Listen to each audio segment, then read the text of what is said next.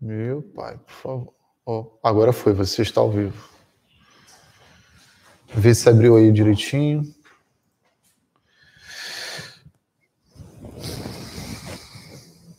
Bom dia, queridos irmãos, bom dia, irmãs. Todos conseguem me ouvir bem?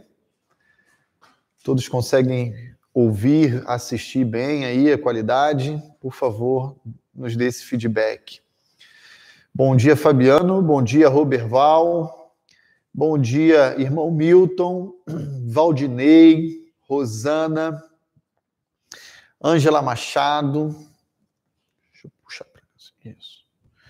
Luciene. Bom dia, Altair. Bom dia, Glaucia, meu amor. Feliz Dia das Mães, a minha esposa linda. Bom dia, Tati. Bom dia, Paulo. Bom dia, Fabrício. Legal, som tá bom. Bom dia, Everton, Liliane. Muito bom. Legal. Parabéns a todas as mamães da nossa igreja. Feliz Dia das Mães, nesse domingo tão bonito agradável e abençoado que nós estamos tendo juntos hoje. Vamos dar mais um minutinho para o pessoal ir se logando e a gente, então, na sequência, começa a nossa EBD. Bom dia, Tab. Feliz Dia das Mães a todas as mamães da nossa igreja. Bom dia a cada uma de vocês. Bom dia, Renata. Bom dia, todas as nossas mamães, todas aquelas que se dedicam, né? Dia após dia na criação dos seus filhos, no cuidado do seu lar. Nossa gratidão a Deus pela sua vida. Bom dia, Ronaldo. Bom dia, Gustavo. Bom dia a cada um de vocês que está entrando agora aí ao vivo na nossa Escola Bíblica Dominical.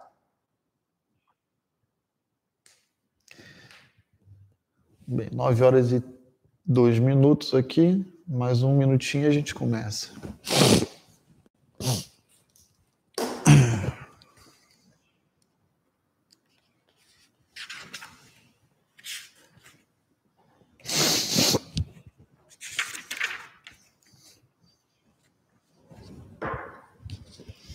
Bom dia, Eduardo. Que alegria tê-lo com a gente. Bom dia, Maíra, Maíra e Gerson. Queridos amigos, irmãos em Cristo. Bom dia, Johnny. Bom dia, Carlão. Alegria ver cada um de vocês aqui logado conosco.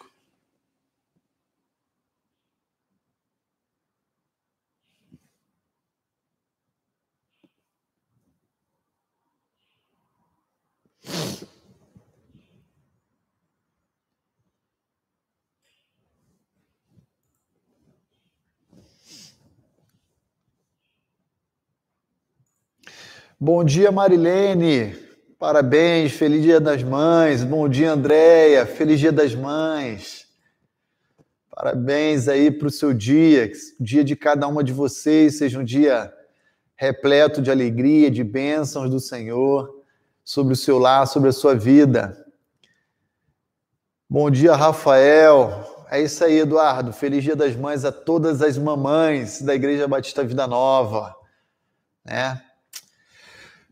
Muito bem, vamos começar o nosso tempo juntos aqui de nosso, da nossa Escola Bíblica Dominical. Uma alegria ter cada um de vocês aqui conosco. Bom dia, Andréia, também. Feliz Dia das Mães. A todas as mamães da nossa igreja, o nosso carinho, a nossa gratidão, nosso reconhecimento a vocês que são, sem sombra de dúvida alguma, mulheres virtuosas, mulheres piedosas que dias, dia após dia se dedica ao seu lar, ao cuidado do seu marido, dos seus filhos e sempre tem uma capacidade, né?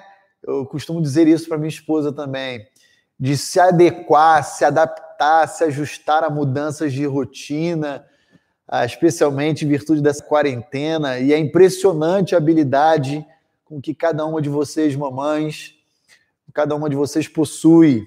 Parabéns pelo dia de vocês. E eu queria iniciar nossa escola bíblica hoje sugerindo a cada mamãe uma literatura especial. Temos feito isso ao longo dos nossos domingos, especialmente porque ah, estamos no momento de quarentena, em que, em tese, nós temos tempo mais ah, livre para lermos e meditarmos na palavra de Deus. Então, primeiro livro que eu queria indicar para vocês é esse livro que eu tenho aqui em mãos, e o título dele é Sem Tempo para Deus. Ele é publicado pela editora Fiel. Ah, e olha que interessante, o sumário dele é dividido em duas partes. Primeira parte, Deus fez a maternidade para si. Segunda parte, a maternidade como adoração. Em dias em que fomos obrigados a parar a nossa rotina, né, de forma obrigatória pelo poder público, em virtude dessa quarentena e da pandemia, ah, nós fomos chamados a atenção a refletir um pouquinho sobre a nossa rotina. E, via de regra, nós sempre temos a justificativa de que temos muitas tarefas, muitas atividades e não temos tempo para Deus. E essa obra, essa literatura vai trabalhar especialmente voltado para as mamães, né? Aí o tema da maternidade como expressão uh, de um planejamento, de uma idealização de Deus, ok? Bem como alguns princípios, algumas dicas de como nós devemos nutrir, direcionar, orientar a nossa rotina a partir da perspectiva de Deus para ela. Então, fica aí a sugestão da primeira literatura aqui, Sem Tempo para Deus, da editora Fiel, e também uma segunda literatura muito importante, intitulada Mulher Cristã Bem-Sucedida. Tá? Mulher Cristã Bem-Sucedida, redefinindo biblicamente o trabalho dentro e fora do lar. As nossas mamães elas têm praticamente uma dupla jornada diária aí de trabalho, e nós reconhecemos isso. Né? Ter uma profissão reconhecida é o ideal de Deus? Cuidar do lar e da família é o desejo de Deus? O trabalho é apenas para mulheres que precisam de renda? E aí o autor, então, a autora, vai estar trabalhando esses questionamentos. Por que, que esse livro também é muito importante? Eu queria destacar para vocês. Nos nossos dias, cresce uma ideia de que é, ter filho é praticamente uma, um retrocesso ao desenvolvimento profissional da mulher. Ah, e com essa mentalidade cresce a cada dia o número de abortos, porque casais que não desejam ter filhos têm relações e de forma não planejada, não intencional, engravidam. E então essa decisão equivocada vai culminar numa mesa de cirurgia para a prática do aborto.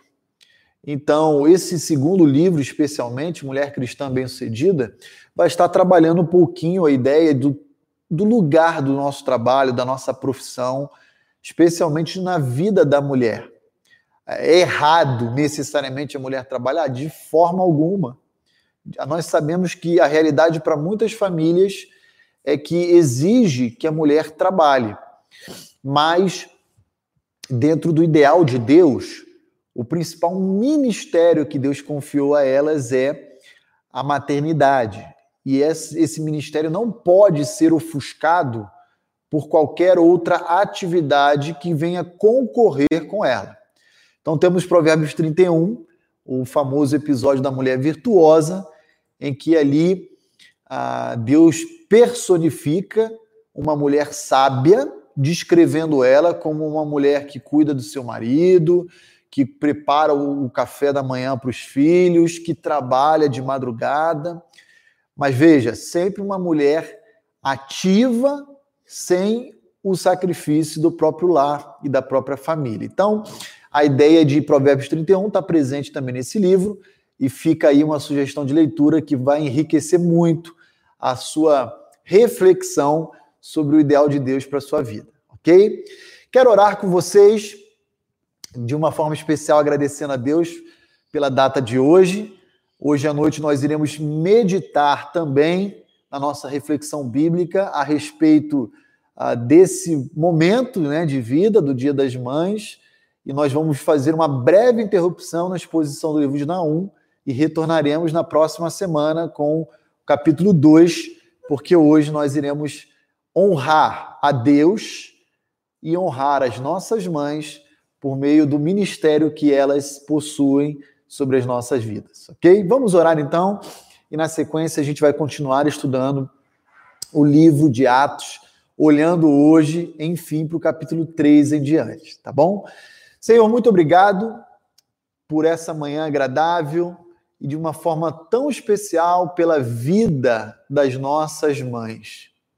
Queremos te honrar, Senhor, reconhecendo que elas só existem porque fazem parte do seu ideal. O Senhor planejou a família.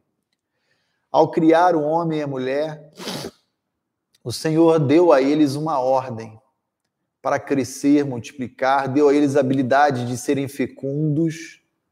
E a partir de então, o Senhor estabeleceu o papel de pai e de mãe, que não é outro senão expressão da tua sabedoria sobre os nossos lares, sobre as nossas famílias. E queremos, ó Deus, nesse momento, te agradecer pela vida e pela existência das nossas mães. Dizer ao Senhor que é uma bênção ter cada uma delas sobre as nossas vidas, pelos seus conselhos, pelas suas amizades, pelo seu cuidado, pela sua influência pelos sacrifícios inúmeros dedicados a cada um de nós. Senhor, recebe a nossa adoração pelo reconhecimento e gratidão à vida das nossas mães.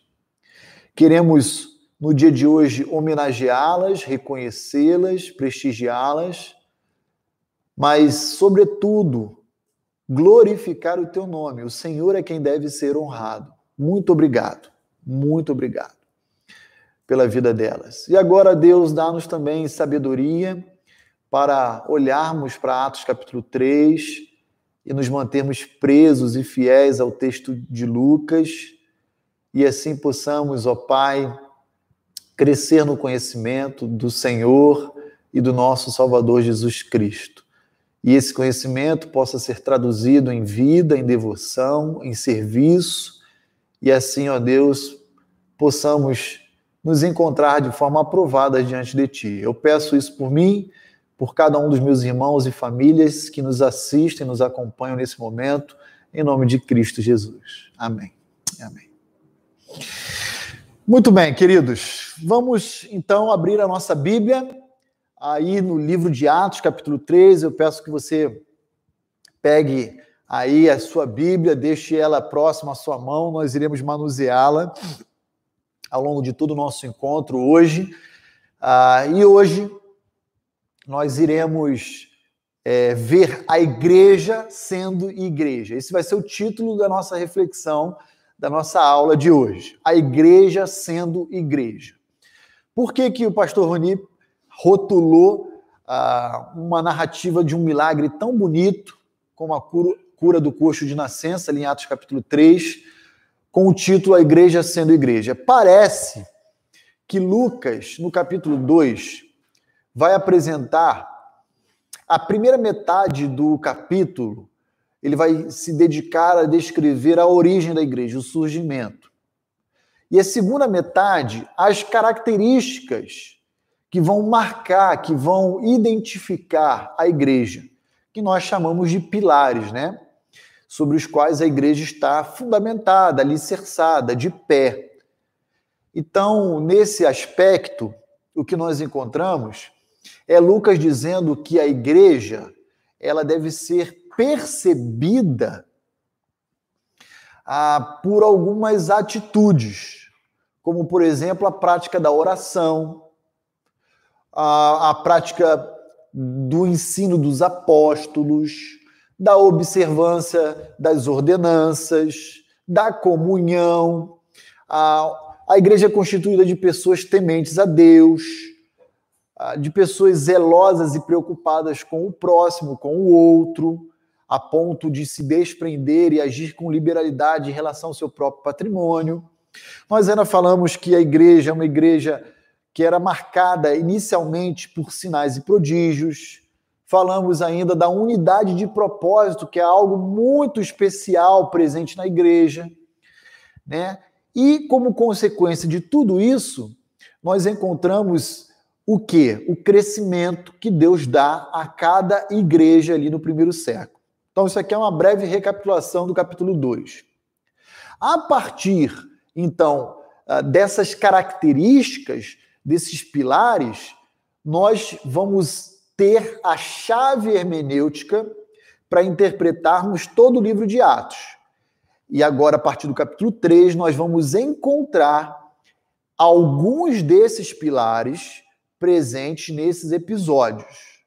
Então, quando eu falo que a igreja está sendo igreja, em outras palavras, eu estou dizendo que os cristãos eles estarão vivendo essas marcas que os caracterizam como igreja, tá bom?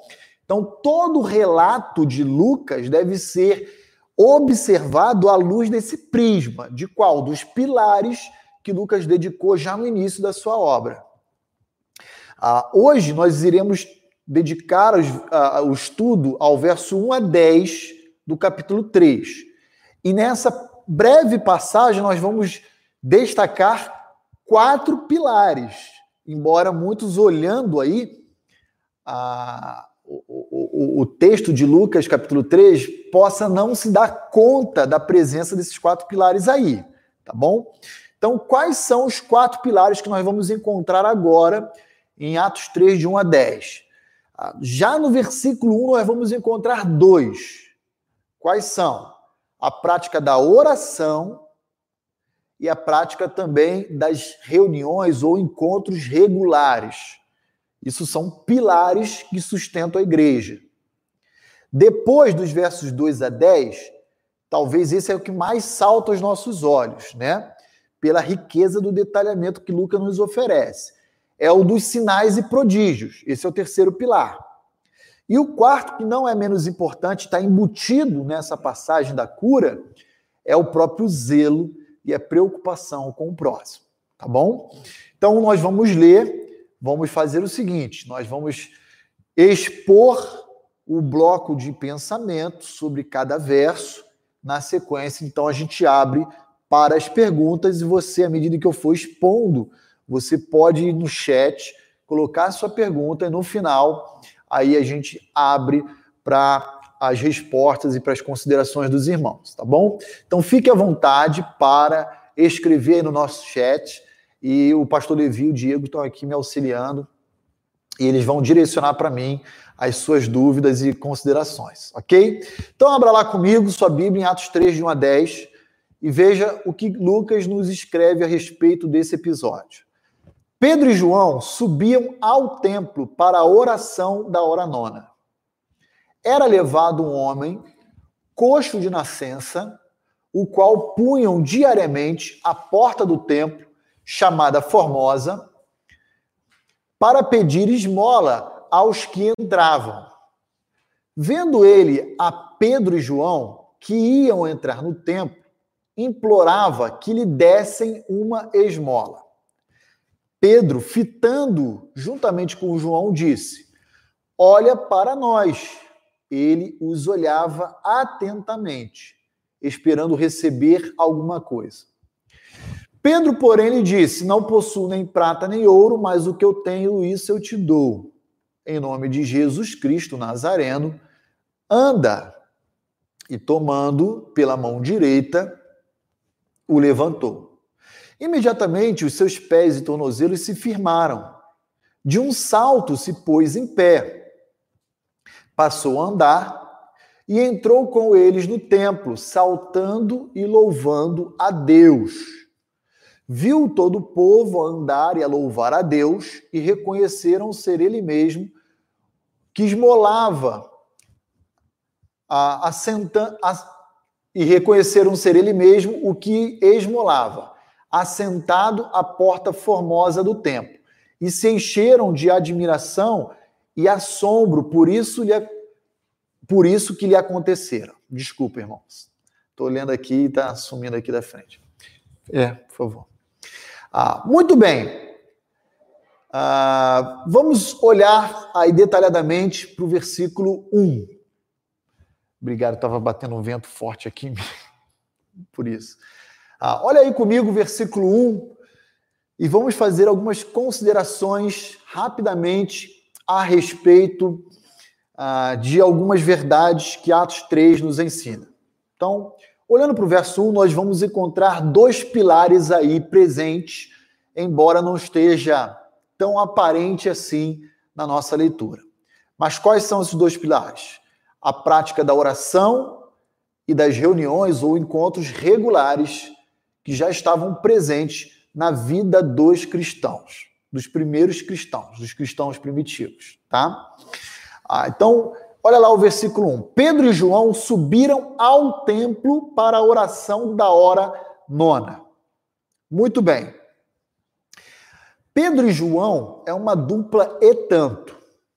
Eles sempre estão aí presentes nos evangelhos e também no livro de Atos, são descritos como andando juntos. Na verdade, você sabe, tanto quanto eu, que além dessa dupla, existia um terceiro elemento que era um, um trio que andava muito próximo de Jesus. Era Tiago, irmão João, filho de Zebedeu. Ah, e a gente lembra disso por causa da musiquinha, né? Pedro, Tiago e João no barquinho. Eles sempre estão juntos com Jesus.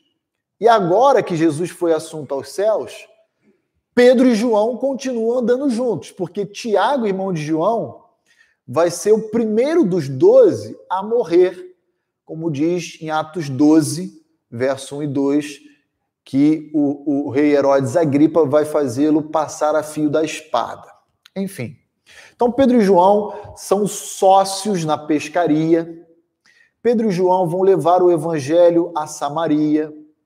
Pedro e João vão preparar a última ceia ah, do Senhor Jesus. Então, Pedro e João sempre estão muito juntos. E adivinha quem está indo ao templo agora orar ali, participar da, daquele encontro regular da oração, de oração da hora nona, Pedro e João. Então, o que, que eu quero chamar a sua atenção aqui no versículo 1? Primeiro lugar, veja que, embora Pedro e João fossem, nesse momento agora, cristãos, porque eles romperam com o judaísmo reconhecendo que Cristo Jesus é o Messias prometido a Israel, ele continua guardando uma prática saudável presente no judaísmo. Qual era essa prática? A prática da oração diária. Como que nós sabemos é, que havia dentro do judaísmo uma prática da oração diária. Ah, por duas fontes, duas fontes que nos ensinam que eles observavam essa prática. Uma fonte, e a mais antiga, é o Talmud. O Talmud é um comentário rabínico farisaico, que pega os salmos, a lei, a Torá, né, entre outros textos, e comenta dizendo como deveria ser a prática ah, da oração diária dentro do judaísmo. Então, deixa seu dedo marcado em Atos 3 e vai lá comigo no Salmo 55, verso 16 e 17. Salmo 55, verso 16 e 17. Ah, esse é um salmo de Davi, e olha só o que, que Davi registra no Salmo 55, versos 16 e 17. Diz assim: Eu, porém, o salmista, eu, salmista Davi, porém, invocarei a Deus,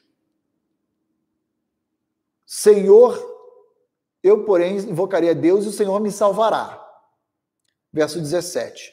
À tarde, pela manhã e ao meio-dia, farei as minhas queixas e lamentarei, e ele ouvirá a minha voz. Então, com base nessa passagem, ah, foi interpretado por alguns rabinos da escola farisaica, né, antiga, que era algo bom e piedoso que se realizasse ao longo do dia, em três momentos distintos, um período de oração. Então, Talmud vai dizer isso para os judeus. E quais são os três períodos? Ó, verso 17, à tarde, à tarde seria a oração da hora nona. Pela manhã seria a oração da hora terceira. E ao meio-dia, que seria a oração da hora sexta. Por que, que é, o Talmud interpreta assim? Porque o calendário e a maneira de contabilizar a hora e os dias judaicos são diferentes do nosso, que é, absorvemos o calendário, o calendário árabe-romano, arábico-romano, né? O nosso dia é constituído de 24 horas, sendo das 0 às 24 horas. Os judeus não. Judeus também são 24 horas, mas são das 18 às 18. Então, o dia para eles, para os judeus, começa às 6 horas da manhã. Às 6 da manhã é o marco zero, é a hora zero, zero, tá? A hora terceira seria o quê? Zero mais três. Se é seis horas no nosso, seria mais três, nove horas da manhã. A hora sexta seria seis horas da manhã mais seis horas, que equivale ao nosso meio-dia. E a hora nona seria, então, 6 horas da manhã mais 9 horas, que seria 15 horas ou 3 horas da tarde. Ok? Então, nesse sentido, nós temos aqui o quê? Nós temos que Pedro e João se dirigiram ao Templo de Jerusalém pouco antes das três horas da tarde. Por que pouco antes? Porque eles iam para lá para poderem chegar e participar às três horas da, do período de oração, tá? Então, esse, é, essa é uma das fontes que nós temos. A principal, talvez, que é a do Talmud, a maneira como os rabinos farisaicos interpretavam alguns textos do Antigo Testamento, dentre eles o Salmo 55. E à luz desse entendimento dos mestres da lei, então todo judeu ou prosélito observavam esses três momentos do dia para irem ao templo e estarem orando, tá? Um bom judeu é um judeu que observa a lei, a lei interpretada, né? Não a lei da Torá. Era a lei como os fariseus então eh, interpretavam e manipulavam, né? Diziam como deveria funcionar. Uma segunda fonte também era a de Flávio Joséfo. Flávio Joséfo foi um judeu que nasceu na década de 30 e morreu por volta do ano 100. E ele era um judeu muito proeminente dentro do Império Romano, e Flávio Joséfo vai dizer em uma das suas obras, especialmente a chamada Antiguidades, como deveria ser esse momento de oração no templo. Flávio Joséfo dizia que eram dois períodos de oração apenas. A, a da manhã, que seria às nove da manhã, da hora terceira, e a tarde, da hora nona. Enfim, Fato é que, com muita segurança, nós temos encontros regulares, diários, tá? Porque a gente sabe que em Atos 2 temos a, a passagem que diz que diariamente perseveravam unânimes no templo, na oração, no partir do pão e assim por diante. Então a gente sabe que essa era uma prática do judaísmo que o cristianismo, como ele nasce num ambiente exclusivamente judaico, ele também absorve. Tá? Então, o que, que eu quero apenas destacar no versículo 1? A prática da oração, que é um dos pilares, uma das características dos cristãos da igreja, está presente já na igreja representada por Pedro e João, e os encontros ou as reuniões regulares também é uma das práticas que estão presentes na figura de Pedro e João, que representa a igreja. Ok? Ah, e aí eu queria, então, chamar a sua atenção, em primeiro lugar, para a prática da oração. Nós sabemos que Pedro e João, bem como outros apóstolos, sempre nutriram muita a preocupação por uma vida de oração. Ah, os evangelhos nos mostram Jesus. Há vários momentos em que Jesus ora. Normalmente a gente restringe esses momentos apenas a Mateus 6 na oração do Pai Nosso. Mas Jesus orou em vários momentos. Orou no Getsemane, fez a oração sacerdotal em João 17. Jesus orou em inúmeras oportunidades. E os apóstolos que conviveram com ele por cerca de três anos absorveram essa prática também. Ah, com isso, nós encontramos Pedro e João também orando. Se você virar a página em Atos 3 para Atos 6, você vai ver um conflito que existe entre as viúvas helenistas, ou seja, viúvas de judeus que casaram, judeus gentílicos, né? Casaram com com gregos, com romanos, com outras pessoas e as viúvas hebreias, né? E você vai ver que tem um conflito ali porque as viúvas hebreias estão sendo preservadas e as gentílicas estão sendo esquecidas. E aí o que, que vai acontecer ali em Atos 6? Vai ter o surgimento do ministério diaconal como resposta para esse problema. Como é que Atos 6, por exemplo, verso 4, nos ensina? O colégio apostólico, a quem foi invocado aí e teve a responsabilidade de resolver aquele conflito, vai dizer: olha, elejam entre vocês homens idôneos, cheios do Espírito Santo, porque nós iremos nos dedicar a dois ministérios Atos 6, 4. Você pode abrir sua Bíblia e ver. Nós vamos nos dedicar ao ministério da palavra e da oração. Então, a oração, irmãos, isso é muito significativo. A oração é o ar que todo cristão precisa para respirar e assim permanecer com vida. Essa, essa figura não é minha. Eu também já ouvi, você certamente já ouviu. Ah, mas mesmo tendo ouvido, muitas vezes nós nos esquecemos de colocar isso em prática. Então, a oração é um pilar da vida cristã da igreja. Nós não podemos ignorar isso.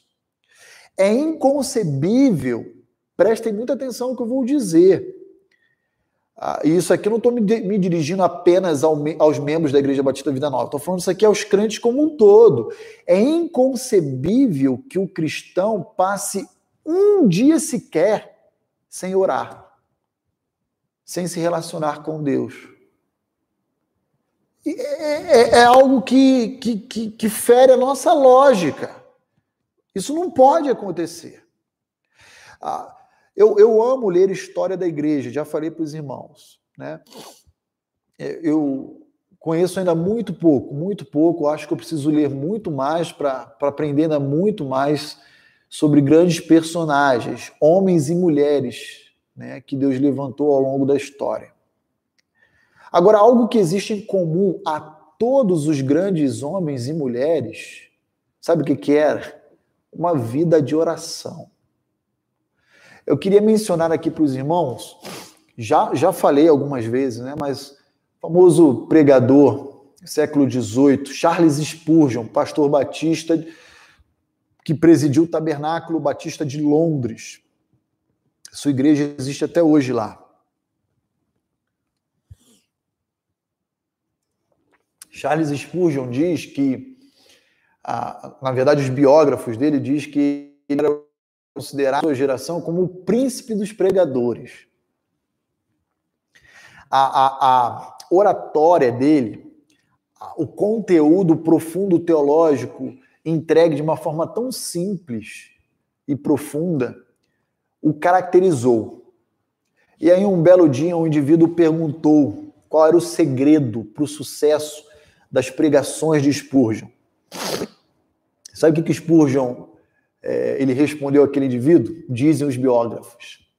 Ele disse algo mais ou menos assim: Eu trabalho de joelhos e eu troco toda a minha biblioteca, que tinha os seus comentários, suas anotações, pelo meu lugar de oração.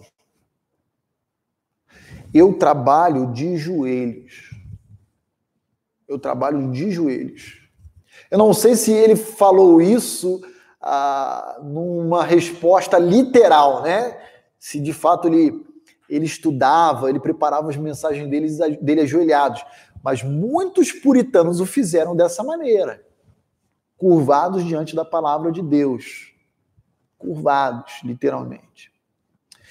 Ah, teve um outro, outro reformador do século XVI, que foi um indivíduo que reformou a Escócia. Foi preso por alguns franceses, trabalhou durante quase um ano remando naquela galera das embarcações francesas. Não posso contar aqui um pouco da história dele por causa do tempo, mas o nome dele era John Knox. Recebeu muito a influência da Academia de Genebra, estudou lá, e quando ele volta para a Escócia, lá na Academia Teológica de Calvino, né? Quando ele volta para a Escócia, porque o coração dele ardia em querer voltar para o seu país e ser bênção à sua nação.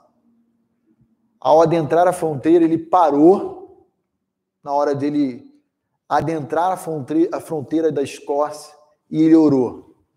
E os biógrafos de John Knox dizem que a oração dele foi mais ou menos o seguinte: Ó oh Deus, dá-me a Escócia para Cristo, ou mate-me, ou mate-me. Uma oração impressionante dizendo: Senhor, estou voltando para minha nação. Se eu não puder ganhar a minha nação, levá-la aos pés da cruz de Cristo, então pode me levar, porque não sirvo mais para nada. E a gente sabe pela história que esse homem, por causa de uma oração com esse teor, foi usado por Deus para reformar, literalmente, o seu país, a sua nação, e ele ainda influenciou com as suas, a, a, a sua teologia reformada a elaboração do que mais adiante, no século seguinte, seria a Confissão de Fé de Westminster. Grandes homens, grandes mulheres de Deus foram usados por Deus porque tinham uma vida de oração, já falei de Lutero, poderia usar muitos outros. Lembrando aqui agora rapidamente de um, de um indivíduo chamado Eduard Bons. Ele tem algumas obras escritas em língua portuguesa chamada E.M. Bons, que é a sigla do nome dele. Foi um pastor metodista do século XIX. E ele disse algo também impressionante. Ele diz o seguinte: tem um livro dele chamado O Poder da Oração. Ele diz assim: Enquanto as igrejas estão em busca de melhores métodos para o seu crescimento, Deus olha dos céus para a terra em busca de homens melhores para o servir. E homens melhores são provenientes de uma vida de oração. De uma vida de oração. Fecha aspas. Foi mais ou menos isso aí ah, que Bons escreve. Ah, todos os avivamentos da história do cristianismo são orientados por uma vida de, de oração, de oração. Ah, e aí no slide você tem aí apresentado aí na tela da televisão mais uma expressão interessante ah, que não é minha, é de C.S. Lewis, outro teólogo muito famoso, né, a, que escreveu várias obras. Ele diz mais ou menos o seguinte: há um céu aberto dentro de um quarto fechado quando eu começo a orar. Há um céu aberto dentro de um quarto fechado quando eu começo a orar. O meu desejo para você que me assiste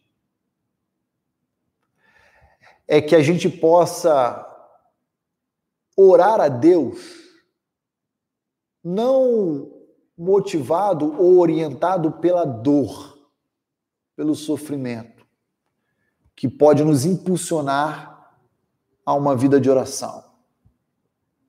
Mas que a nossa vida de oração tem a sua raiz, a sua origem, a sua motivação pelo desejo de estar na presença de Deus e conhecer o seu caráter, a sua vontade, os seus planos para as nossas vidas. Nossa oração não muda Deus, mas a nossa oração muda completamente a nossa perspectiva do que Deus tem para nós. Vou prosseguir, porque o texto é grande, senão não consigo avançar. Então, o primeiro pilar aqui que nós temos é a prática da oração. É a prática da oração. Mas o segundo, que está também no verso 1, é também a observância de encontros regulares, de, de reuniões regulares, tá? Ah, e por que, que eu estou chamando a sua atenção para a questão das reuniões regulares? Porque nós temos, nos dias de hoje,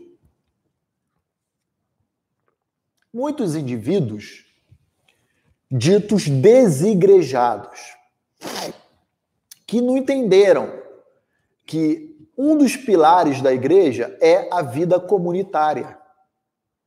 É estar vivendo a vida cristã no seio da sua igreja.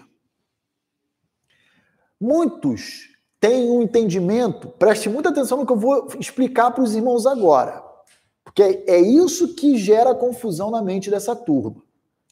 Muitos têm um entendimento equivocado sobre as três modalidades de adoração a Deus que nós podemos extrair das Escrituras Sagradas. Quais são as três modalidades de adoração a Deus que nós podemos extrair didaticamente apenas, numa espécie de classificação didática da palavra de Deus? Primeiro, devoção individual. Segundo, culto doméstico ou reunião familiar, devoção familiar, expressão que você queira utilizar. Talvez a mais comum e familiar a nós é culto doméstico, tá? E terceiro, culto público. Terceiro, culto público. Ah, por que, que é importante a gente mencionar isso?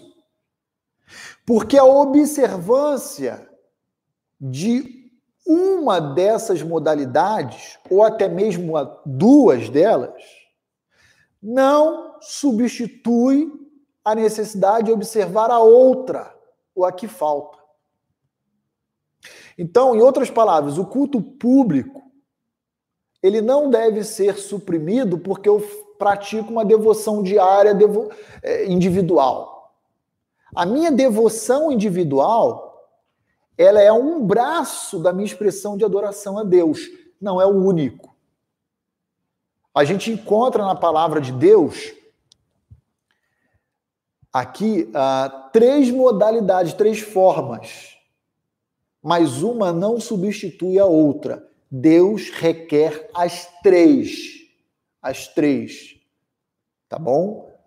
Igualmente, dos seus servos. Então vamos lá, deixa eu ilustrar para vocês um pouquinho do que é a devoção individual. Então, deixe sua Bíblia em Atos e vá rapidinho no Salmo 1.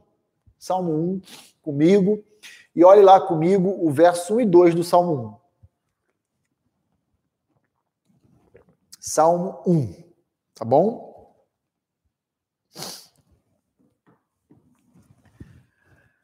Devoção individual. Bem-aventurado o homem que não anda no conselho dos ímpios, não se detém no caminho dos pecadores, nem se assenta na roda dos escarnecedores. Verso 2. Antes o seu prazer está na lei do Senhor e na sua lei medita de dia e de noite. Então veja, o salmista está tá se referindo a uma pessoa que tem com, como prazer, fonte de alegria, o quê? A meditação na palavra de Deus, a reflexão, um tempo de, de relacionamento pessoal, pessoal com Deus. Isso aí é, é o que a gente chama classifica didaticamente como devoção individual. Tá bom? Então, eu e você precisamos ter o nosso tempo a sós com Deus. É, é o que a gente chama de hora silenciosa, a sós com Deus, devocional, sei, sei lá, é o tempo que você tem no seu dia a dia com Deus. Tá bom? Um outro texto oportuno nesse momento para ilustrar a devoção individual é Josué 1. Abra lá comigo Josué 1. Deus vai falar para Josué, assim que Moisés morre, que ele vai suceder a liderança à frente do povo de Israel.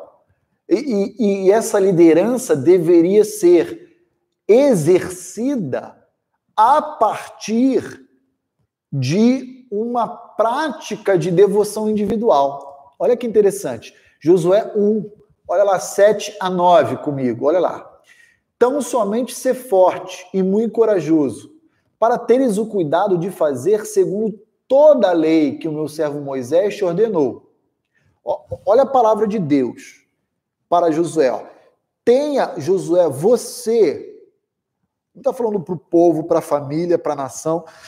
Está falando Deus direto para Josué. Josué, Seja forte, corajoso, para que você tenha o cuidado de fazer segundo tudo que a lei que o meu servo Moisés deixou para o povo e para vocês serem observados. Dela, da lei, não te desvie nem para a direita nem para a esquerda, para que você seja bem sucedido por onde quer que andares. Ou seja, uma liderança dirigida por uma preocupação de obedecer à palavra de Deus na expressão do seu exercício individual de devoção a Deus. Não cesses de falar deste livro da lei, antes medite nele dia e noite, para que tenha cuidado de fazer segundo tudo quanto nele está escrito. Então farás prosperar o teu caminho, serás bem-sucedido. Não te mandei eu ser forte e corajoso, não temas nem te espantes, porque o Senhor teu Deus é contigo para onde quer que andares. Então temos aqui, a partir de Josué, inclusive, uma, uma verdade muito especial. Devemos nortear o nosso trabalho, as nossas decisões, como reflexo de uma devoção individual que a gente nutre com Deus. Eu, eu não tenho que não ter a devoção no momento que eu tenho que tomar uma decisão, correr para a palavra de Deus e, e para oração. Não é isso. É, o meu estilo de vida deve ser diariamente isso, e à medida em que as decisões que precisam ser tomadas chegam até mim, elas irão ser tomadas naturalmente, como expressão da obediência, de um compromisso que eu tenho com as verdades de Deus. Então, isso é devoção individual. A Bíblia expressamente apresenta essa terminologia? Não. Isso aqui é uma expressão que o pastor Roni está rotulando para facilitar o nosso entendimento e compreensão do assunto, tá bom? Segunda verdade é o culto doméstico. Vou usar a expressão culto doméstico, tá bom? Por que culto doméstico? Porque existe também uma expectativa da parte de Deus que as famílias elas direcionem a sua vida em torno da palavra de Deus em torno das Sagradas Escrituras. Então, olha lá comigo, Deuteronômio capítulo 6, uma passagem muito conhecida nossa, versos 4 a 9 de Deuteronômio 6. Olha lá comigo o culto doméstico. Né? Agora, uma palavra extremamente voltada para a família. Ouve Israel. Deus está falando agora, na verdade, Moisés, para a nação como um todo, representando Deus, como porta-voz de Deus, né? Olha aí o que, que Moisés vai dizer. O Senhor, o nosso Deus, é o único Senhor. Então, cada família da nação deve amar o Senhor de todo o teu coração, de toda a alma, de toda a tua força. E estas palavras, esta verdade, precisa estar no teu coração. Coração de quem? Dos pais, das mães. Tá bom? Para quê? Para que aconteça o que vem na sequência no verso 7 em diante. Para que vocês possam inculcar a teus filhos e delas então falarás assentado em tua casa, ó, o ambiente doméstico, e andando pelo caminho, a vida familiar fora do lar, né? Ao deitar-se, ao se levantar, também as atarás como sinal na tua mão e te serão por frontal entre os olhos. Verso 9: escreverás nos umbrais da tua casa e nas tuas portas. Então, o que a gente tem aqui é o seguinte: existe uma verdade de Deus que deve estar presente, antes de tudo, no coração dos pais. Que verdade é essa? Que devemos amar a Deus sobre todas as coisas e que Ele é o único Senhor do, do universo. Diante dessa verdade estabelecida primeiro no meu coração, agora eu venho no ambiente familiar e eu estendo aos meus filhos. Eu e meu cônjuge, eu e minha esposa, você e seu marido né? E aí a gente inculca isso, transmitindo aos nossos filhos essa verdade. Essa é a segunda modalidade, que é o culto doméstico, culto familiar, reunião familiar, como você queira chamar. Então, essa é a segunda expressão da nossa adoração a Deus. Já foi individual e agora é familiar. A terceira, terceira. Salmo 78. Olha comigo no Salmo 78, versos 1 a 4. Já preguei essa mensagem aqui na igreja no mês da família no ano passado, inclusive. Acho que foi ano passado. Salmo 78, de 1 a 4. Olha lá. Escutai, povo meu, a minha lei. O salmista convoca a nação para que ouça a lei que ele escreve, mas é a lei de Deus. A verdade é essa. Prestai ouvidos às palavras da minha boca. Abrirei os lábios em parábolas e publicarei enigmas dos tempos antigos. O que nós ouvimos e aprendemos, o que nos contaram os nossos pais, não o encobriremos a seus filhos. Então aqui há uma convocação do salmista para toda a nação, para dizer o seguinte: aquilo que nós recebemos dos nossos antepassados, em termos da lei de Deus, dos valores de Deus, nós não vamos parar aqui. Nós vamos fazer o quê? Externar, transmitir, passar adiante às gerações vindouras. É o que diz o verso 4. Não encobriremos a seus filhos, contaremos à vindoura geração os louvores do Senhor, o seu poder e as maravilhas que ele fez. Em qual ambiente isso vai se dar? No ambiente público, no ambiente de todo o povo, da vida comunitária. Aqui, provavelmente, o salmista tem em mente o quê? Dizer às gerações de crianças, adolescentes e jovens da sua época, o que Deus havia feito por intermédio de Moisés ao libertar o povo do Egito, ao cuidar do povo durante quase 40 anos, ali 38, 39 anos, rodando em círculo ah, no deserto, sobre as alianças que Deus havia firmado com Adão, com Noé, com ah, Abraão,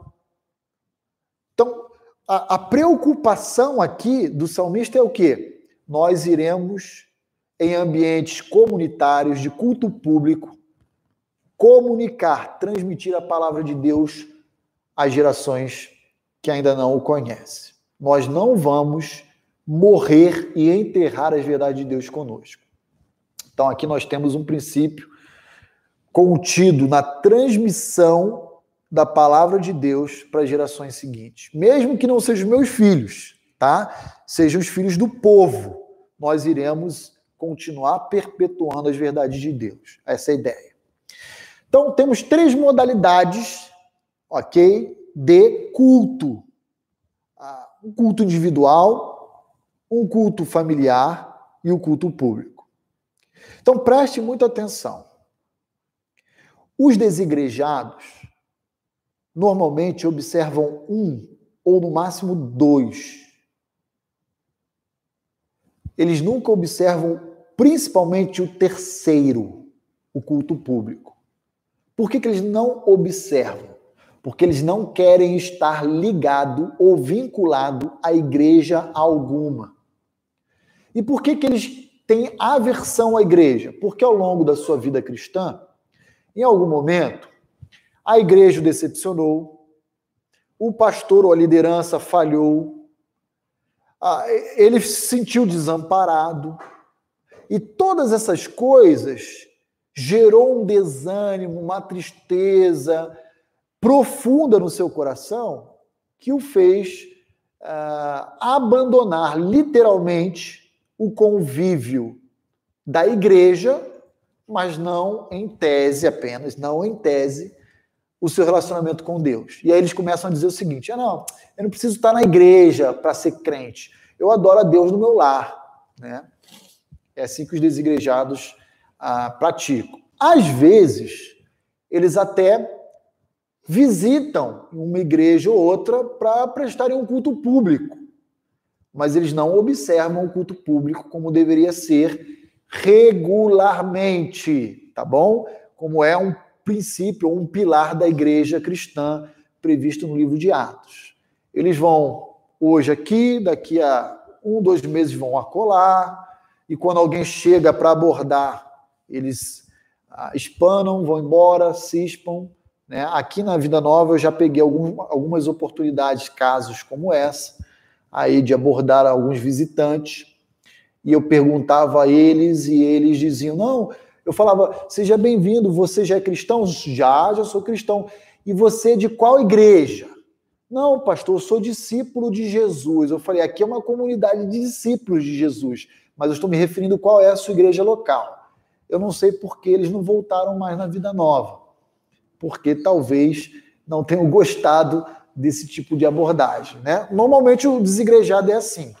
Eles se, se incomodam quando alguém o aborda ah, perguntando a respeito ah, de qual é a sua igreja.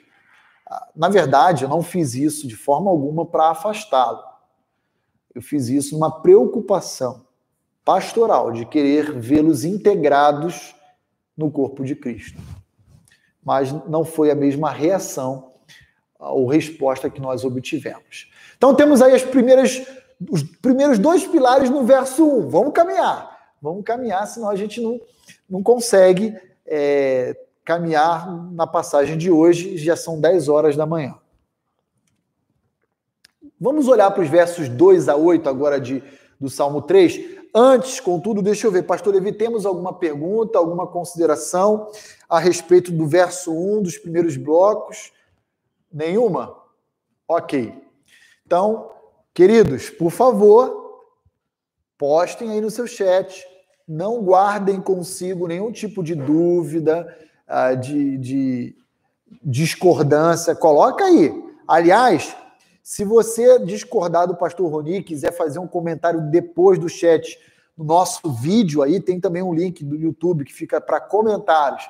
Fique à vontade, pode fazer comentários positivos, negativos, não tem problema, tá bom?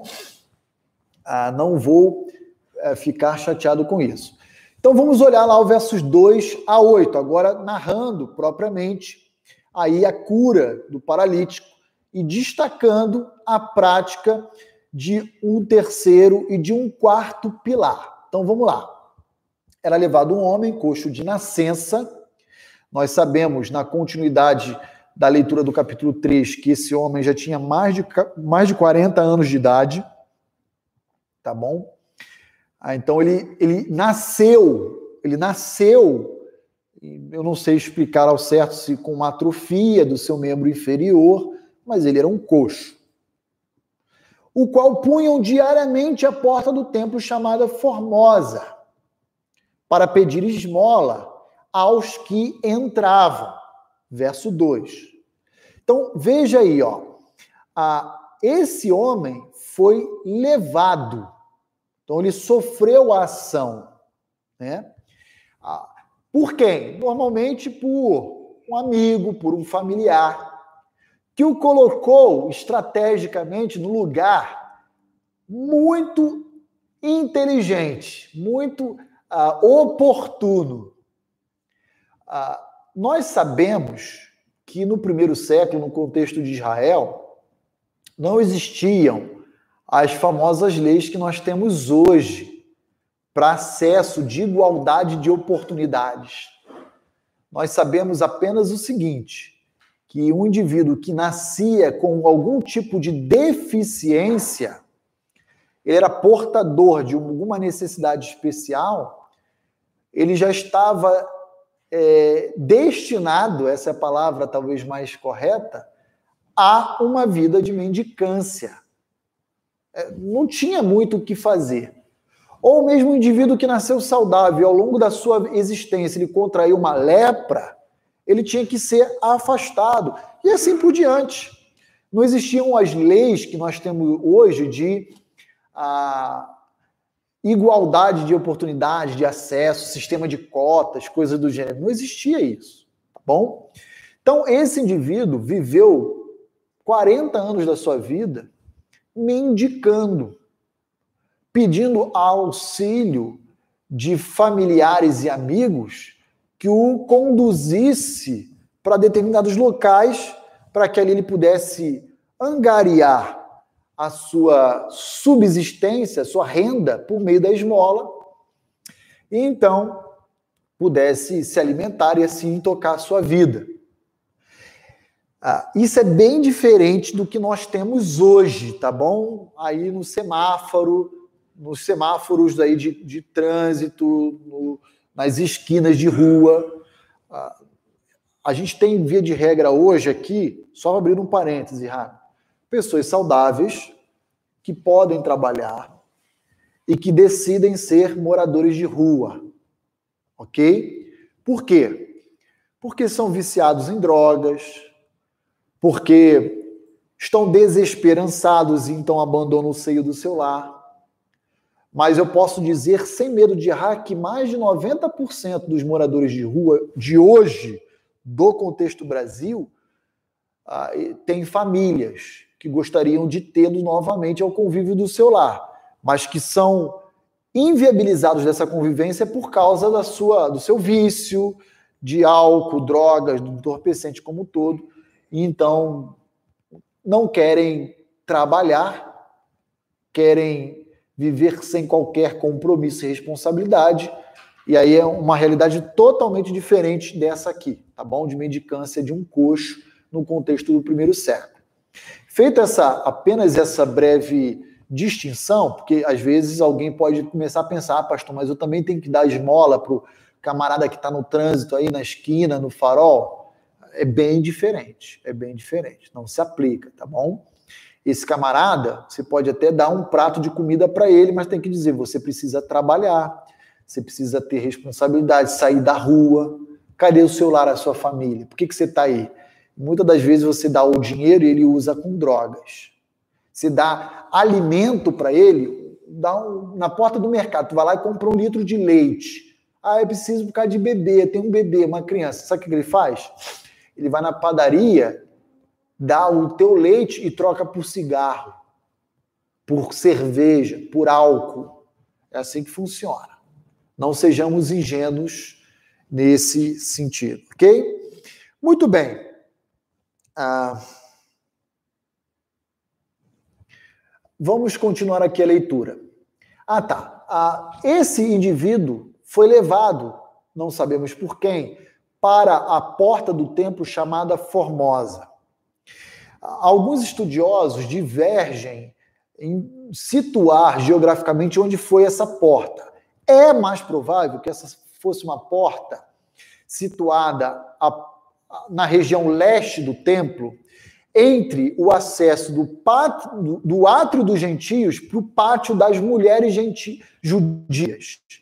Das mulheres judias. Então, o templo ele tinha três ambiente distinto. Uma parte maior, que era o átrio dos gentios, onde tinham ali os famosos prosélitos. O que, que era o prosélito? Um gentio que se converteu ao judaísmo. Né? Então, é, esses prosélitos ficavam na ala mais externa. Aí tem algumas portas de acesso para a parte mais interna. Essa porta situada a leste do templo era a famosa Porta Formosa. É aí que a maioria dos estudiosos situam essa porta. Depois de adentrar o ato das mulheres judias, tinha ainda um acesso para uma parte mais próxima do Santo dos Santos, que era a parte dos homens judeus, né? E aí uma última porta que era o Santo dos Santos, só o sumo sacerdote anualmente adentrava ali. Então, é, é essa porta aí entre o acesso do, dos gentios prosélitos para o das mulheres judias. E por que, que esse lugar foi estratégico? Simples, por duas razões. Aqueles que adentravam aqueles, aquele compartimento, aquele ambiente, iam de duas maneiras. Uma delas, que era mais comum, eles davam esmola adentrando o momento de culto a Deus, como que dizendo: Vejam as minhas boas obras, Deus. Vejam as minhas boas obras. Olha o mérito que eu possuo. Pastor, por que, que o senhor está dizendo que eles faziam isso para se auto-engrandecer diante de Deus? Por causa de Mateus 6. Mateus 6, no sermão da, do monte, Jesus combate três práticas muito comuns entre os religiosos de Israel. Primeira, esmola. Segundo, oração pública para se autopromover. Terceira, jejum. Lembram disso? Tinha gente que praticava o jejum, saía na cidade com a cara abatida, o pessoal pergunta por que você está passando mal? Não, é porque eu estou há sete dias de jejum. Todo mundo. Ah, nossa, sete dias, que homem de Deus fabuloso. Então, Jesus combate essas três práticas realizadas de forma indevida. Então, ah, era estratégico colocar um mendigo ali, né? E uma segunda também verdade ali, que era oportuna para o mendigo, era qual? Era de que homens piedosos também, sinceros, estariam sensíveis à necessidade do outro. De um lado, você teria uma religiosidade que favoreceria o mendigo por causa do seu orgulho meritório, e de outro lado, você poderia encontrar homens piedosos, sinceros, que se preocupavam com a vida do outro. Então, de um lado ou do outro, o mendicante saía bem sucedido ali, né? Esse outro lado é o lado de Pedro e de João. E aqui está o terceiro pilar. O terceiro pilar não é o sinal e o prodígio. O terceiro pilar é o zelo, a preocupação, o cuidado com o seu próximo, que vai ser evidenciado por meio da cura, que é o quarto pilar, que é o sinal e o prodígio. Então, uma coisa está entrelaçada com a outra. Aqui, Pedro e João, eles não agem, por exemplo, como o sacerdote e o levita da parábola do bom samaritano, que em função do seu compromisso, fala, ó, oh, eu vou ignorar a necessidade do outro, porque eu tenho um horário lá ah, para para prestar o culto. E ele ignora e deixa o cara lá. Você conhece a parábola do bom samaritano, né? Ele deixa o cara pela pista lá, né? Abandonado. Depois da ação covarde de bandidos, de assaltantes. Não! Pedro João diz: olha, puxa, João, tu tem algum dinheiro aí? Pedrão, tenho nada. Pô, nem eu, cara. Olha, eu quero dizer uma coisa para você. Ele olha, diz o texto, que fitando, verso 4, os olhos né, de Pedro, juntamente com João, ao coxo mendicante, fitando, olhando para os olhos, olhos nos olhos dele, ele diz: Olha para nós. Não possuo, verso 6, nem prata, nem ouro, mas o que eu tenho, isso eu te dou. Eu, o que eu tenho à minha disposição, eu vou oferecer a você. O que, que é isso? É zelo e cuidado com o, pro, o próximo, com o outro. Né? Mais uma vez, esse outro aqui não é o mendicante dos nossos semáforos de hoje. Era alguém que só tinha esse meio de subsistência. É totalmente diferente de hoje, tá bom? Ah, e se de fato você não desse, ele morria de fome. Morria de fome. Ok? Então, veja aí a estratégia dos amigos ah, desse mendicante. E aí, quando então Pedro e João diz: Não possuo nem prata nem ouro, mas o que eu tenho eu te dou, em nome de Jesus Cristo Nazareno, anda, anda. Aquele indivíduo ele é curado. Então, o que nós temos também muito mais do que apenas a cura física, é outros benefícios que acompanham a cura física. E quais são esses benefícios? Primeiro deles, a dignidade daquele indivíduo, ela é restaurada. Ela é restaurada. Por que a dignidade dele? Porque um mendicante, um paralítico, um coxo, ele não era visto como alguém socialmente aceitável. Ele era uma classe inferior. Ele não era digno, inclusive, de estar dentro do templo cultuando a Deus. Interessante observar que ah, no verso 8, primeira coisa que ele faz quando ele é curado é o quê? Adentrar o templo, pulando de alegria, saltando de júbilo e louvando a Deus a dignidade dele é restaurada. Junto com a dignidade, o outro lado da mesma moeda, o que, que vem? A reinserção social. Então, observem que ambientes, oportunidades e, e contextos em que ele estaria privado de se encontrar, agora foi viabilizado por meio da cura. Aquele mendicante pediu ouro e prata. Pedro e João deu a eles uma nova perna. Novas pernas.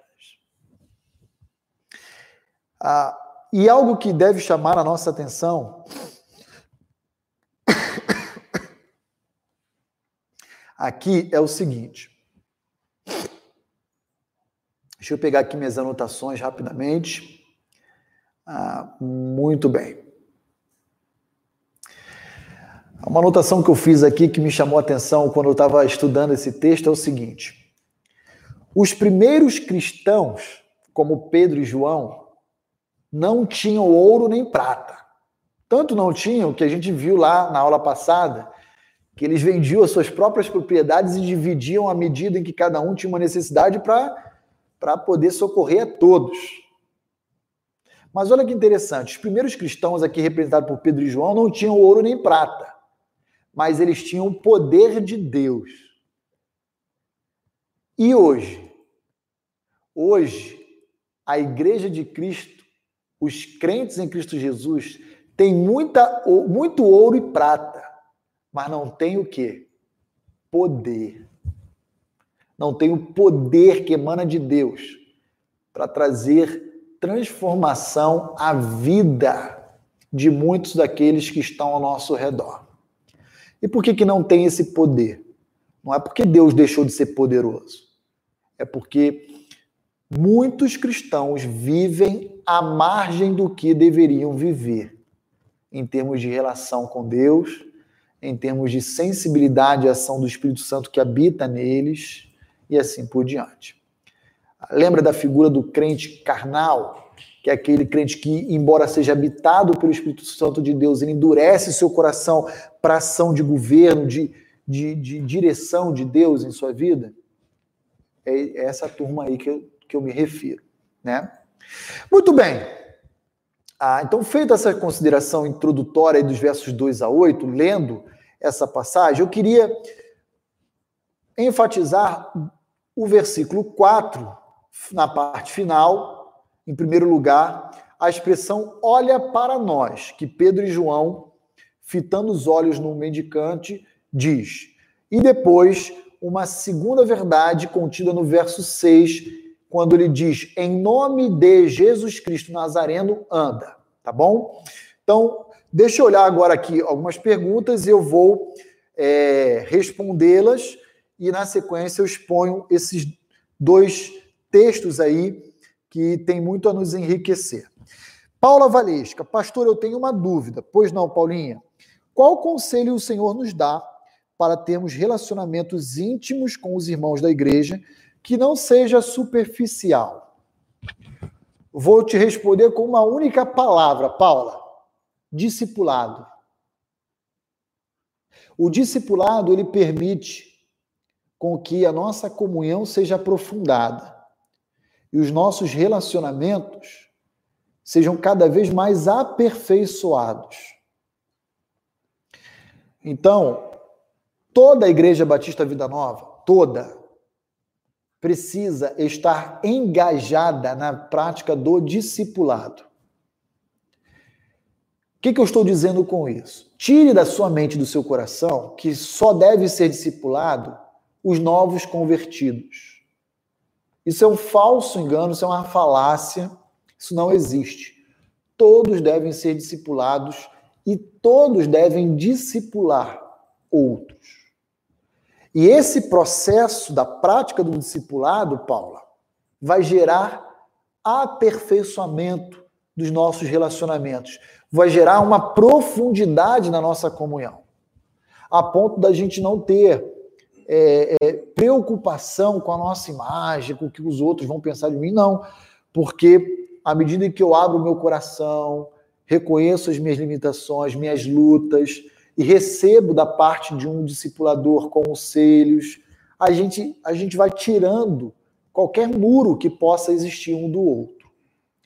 Como é que a gente pode fazer isso hoje? Ah, pastor, mas hoje na questão do isolamento social, a gente não pode se encontrar. É verdade. A gente não pode se encontrar. Aliás, deixa eu dizer uma palavra para a Igreja Batista Vida Nova, tá?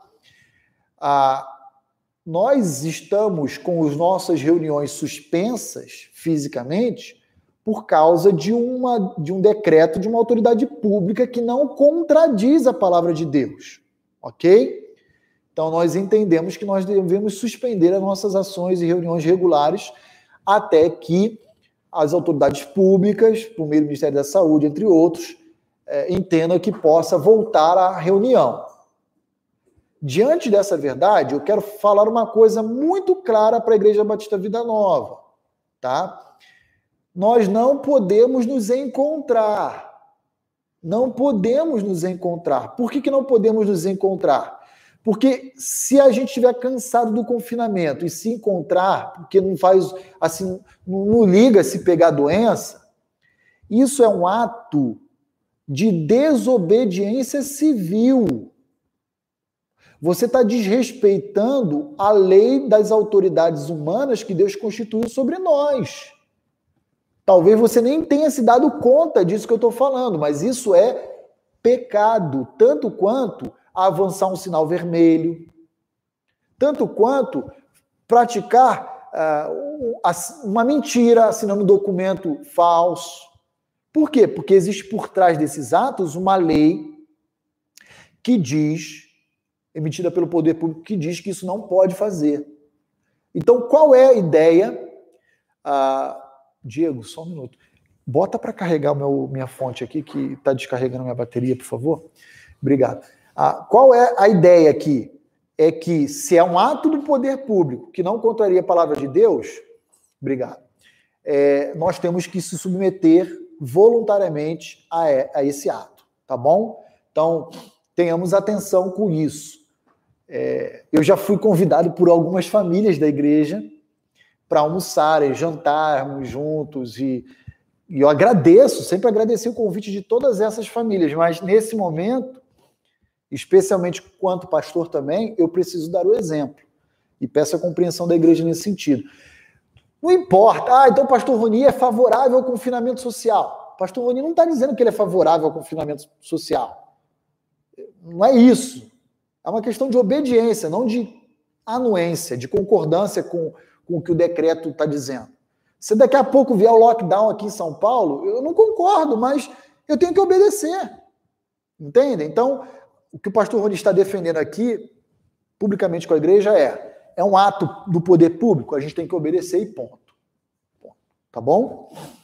Ah, então, resol... respondendo sua pergunta, Paulinho, é o seguinte: como que a gente pode fazer isso em termos de pandemia? Faz uma chamada de vídeo, liga para o seu discipulador, né? Conversa. Isso não impede o seu tempo de conversa, de aconselhamento, de, de aprofundamento das suas relações. Tá bom, Paulinha?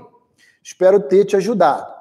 Segunda pergunta, Gilvan do Rio de Janeiro. Pastor, algumas pessoas talvez deixem de frequentar a igreja e prefiram se afastar das comunidades por causa dos, ligo, dos líderes, digo, pastores, por exemplo. Sim, Gilvan.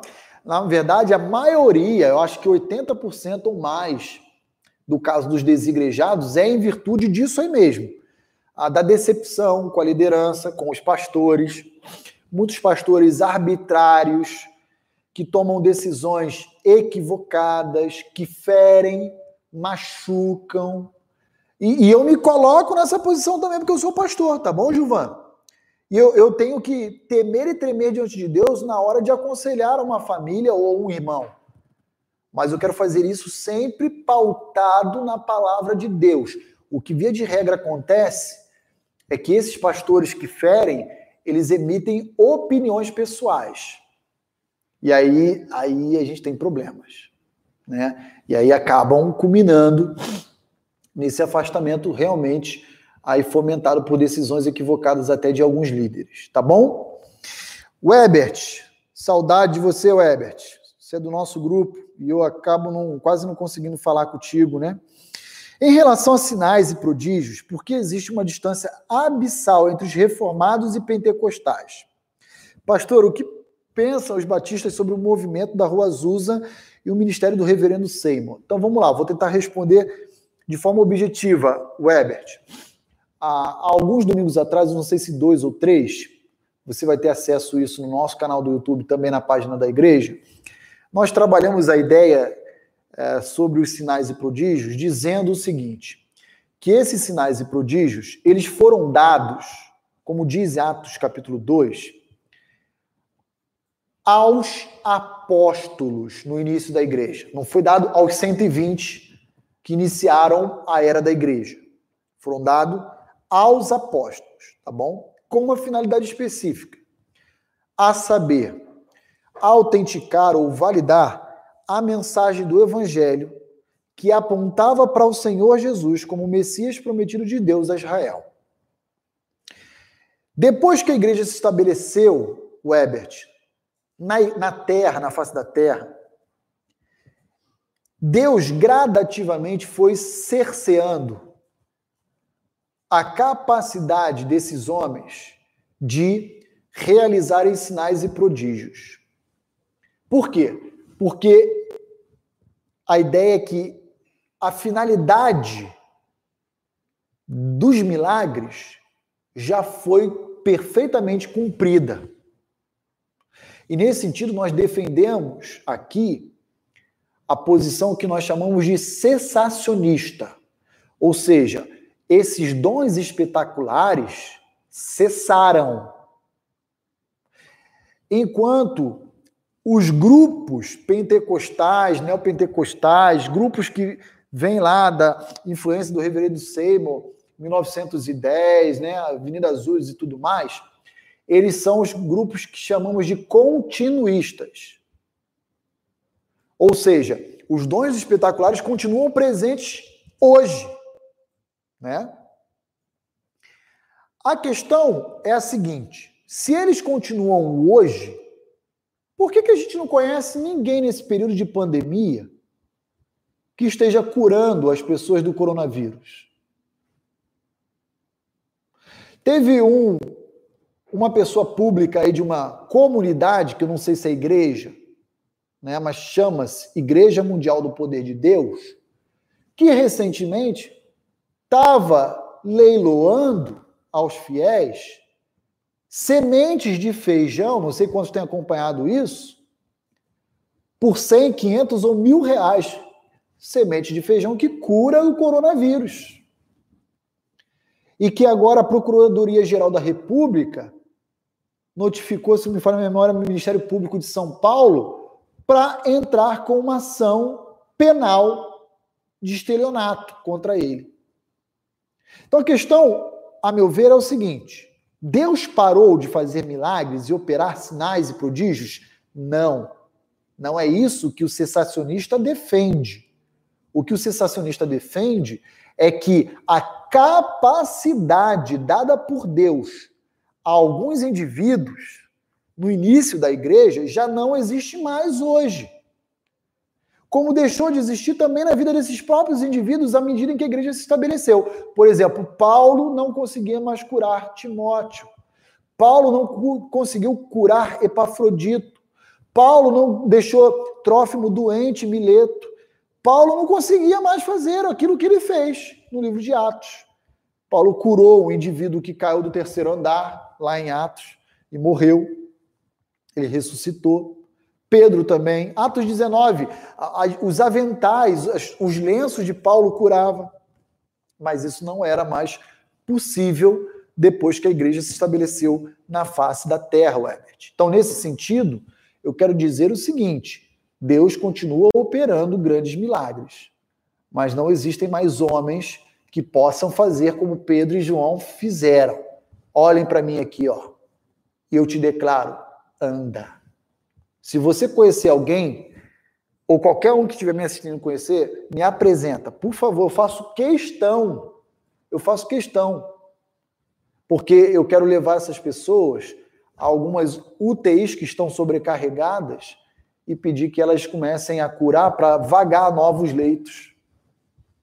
Mas cadê os, os curandeiros gospels? Estão tudo dentro de casa, se protegendo com álcool gel e máscara. Então, vou parar por aqui a minha indagação. A Gilvan do Rio de Janeiro, Valdomiro diz que está curando. Não, não, não. Ele não diz que está curando, ele diz que tem uma semente. Bem, a não ser que tenha outro vídeo rolando aí que eu não tenha visto. Mas ele diz que tem uma semente de feijão que você pode plantar e depois que ele germinar, você pode se alimentar dele que cura coronavírus. E ele está sendo enquadrado, inclusive, pelo Código Penal brasileiro como estelionatário.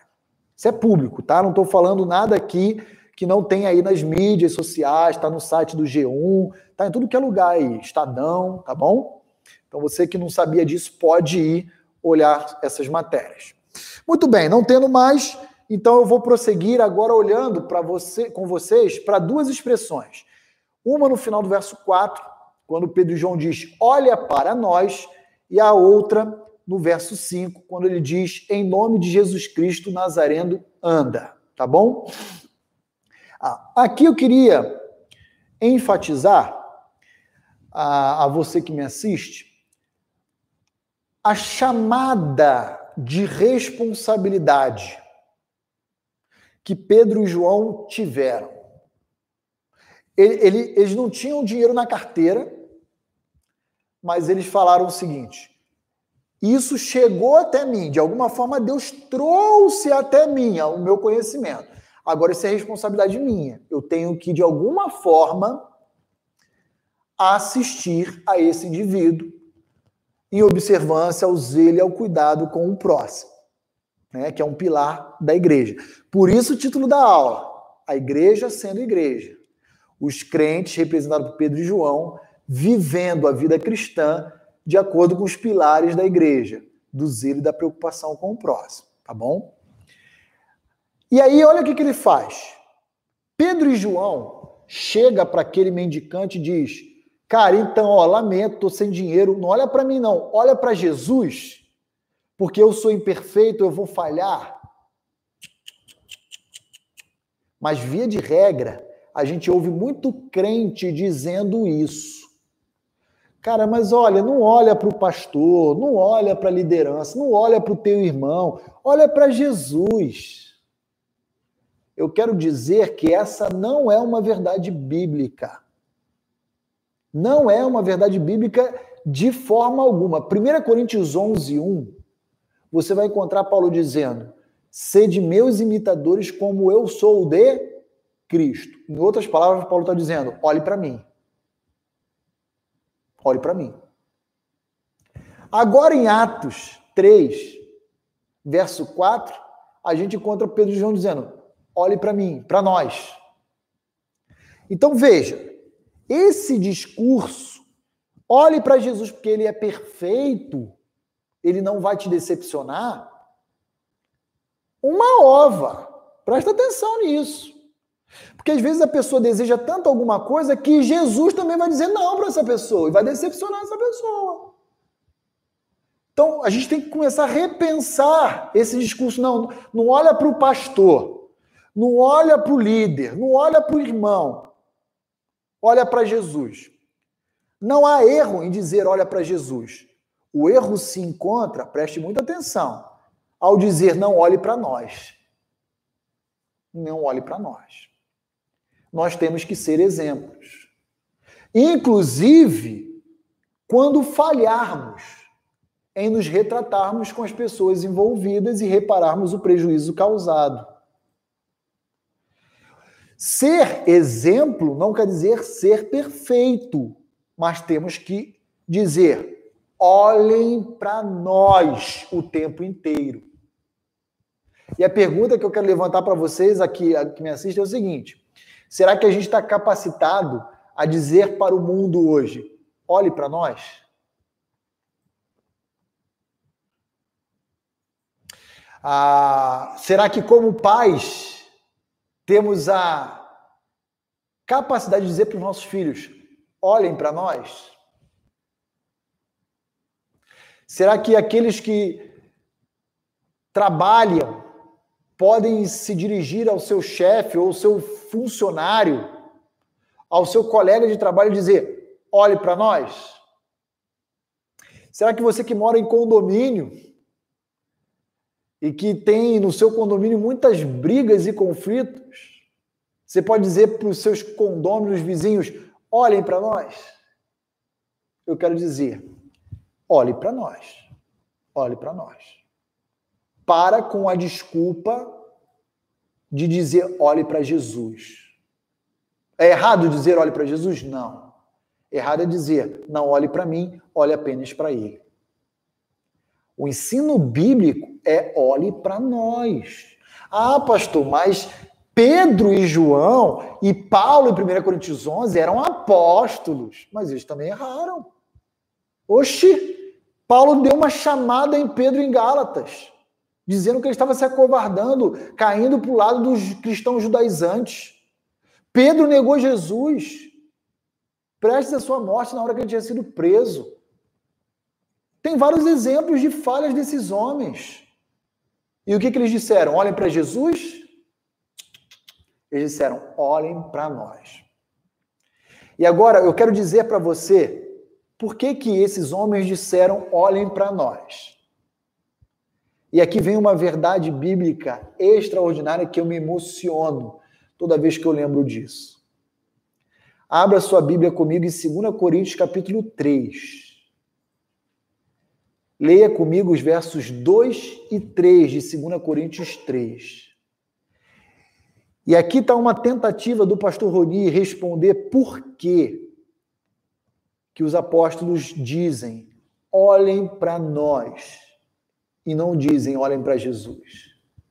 Resposta: porque a igreja de Deus, nós somos a carta de Cristo.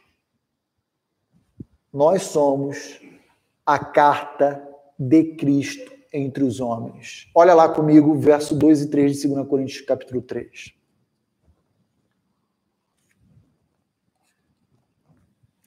Vós sois a nossa carta, escrita em nosso coração, conhecida e lida por todos os homens estando já manifestos como carta de Cristo, produzida pelo nosso ministério, escrita não com tinta, mas pelo Espírito do Deus vivente, não em tábuas de pedra, mas em tábuas de carne, isto é, nos corações. Deixa eu lembrar vocês por que, que Paulo escreve essa, só para você entender melhor essa, essa passagem. Paulo está sendo confrontado pela liderança, pelos falsos mestres de Corinto, dizendo que ele não tinha as credenciais apostólicas e que, portanto, ele era um falso líder. Ele era um líder de Araque. E aí, no verso 1, Paulo vai dizer: Vocês querem o quê? Que eu, eu apresente para vocês uma carta de recomendação assinada pelo próprio Senhor Jesus? Vocês querem que eu apresente a vocês uma carta de apresentação minha, com as minhas credenciais, o meu currículo vita? Vocês querem isso? E aí Paulo vai dizer o seguinte: não, não, não, não. Os falsos mestres é que precisam apresentar uma carta de recomendação. Não eu. Sabe por quê? Aí vem o versículo 2. Porque vocês, igreja de Corinto, são a minha própria carta, escrita no meu coração, conhecida e lida por toda a humanidade, pelos atenienses, pelos moradores de Acaia, pelos seus contemporâneos aqui dentro do império. Eu não preciso de uma carta assinada por Cristo, porque eu tenho vocês para demonstrar que Cristo Jesus me enviou para transformar vidas. A vida transformada de cada um de vocês servem como prova da minha apostolicidade. E aí ele diz: já está manifesto, versículo 3, que vocês são a própria carta de Cristo Jesus. Então, toda vez que alguém chegar até nós, temos que dizer: olhe para nós, pois eis aqui a carta de Cristo. Nós somos a correspondência de Deus entre os homens. Se você que me assiste não se sentir impactado por uma declaração tão louvável e graciosa dessa, eu peço que você reveja o seu entendimento a respeito do Evangelho. Porque dizer que nós somos a carta de Cristo, manifesta e conhecida entre os homens, não escrita com tinta, mas pelo Espírito do Deus vivente, porque em nós habita o Espírito Santo de Deus. Ok? Não em tábuas ou em pergaminho, mas no próprio coração. Gente, isso é fantástico. Isso é fabuloso. O nosso problema, eu me incluo nesse também, é que a gente vive muito aquém de quem realmente somos à luz, da, à luz do Evangelho, à luz do, da cruz de Cristo. Então, olhem para nós e tire esse argumento de olhe para Jesus. Olhe para Jesus também, mas a partir de nós. A partir de nós. Muito bem.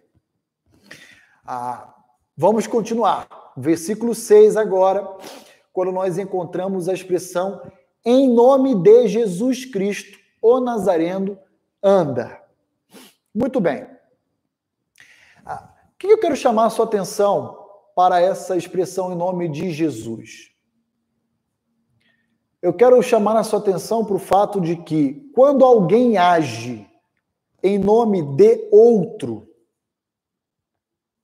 a sua palavra não avoca a autoridade daquele que fala, mas aquele por quem ele está falando. Entendem a ideia? Temos que ter cuidado com algumas coisas que são faladas em nossos dias e que levam o nome de Cristo nelas. Temos que ter muito cuidado com essas coisas. Porque quando a gente fala que está falando em nome de outro, a, ideia é: eu tenho uma procuração reconhecida aqui, que me outorga poderes de representação, de forma que aquilo que eu assinar leia-se a assinatura daquele que eu represento. Isso, isso é muito sério, irmãos. Isso é muito sério. E tem pessoas dizendo assim, que estão fazendo coisas em nome de Jesus, que Jesus, Jesus olha do céu e fala: O quê? Em meu nome? Isso, coisa nenhuma.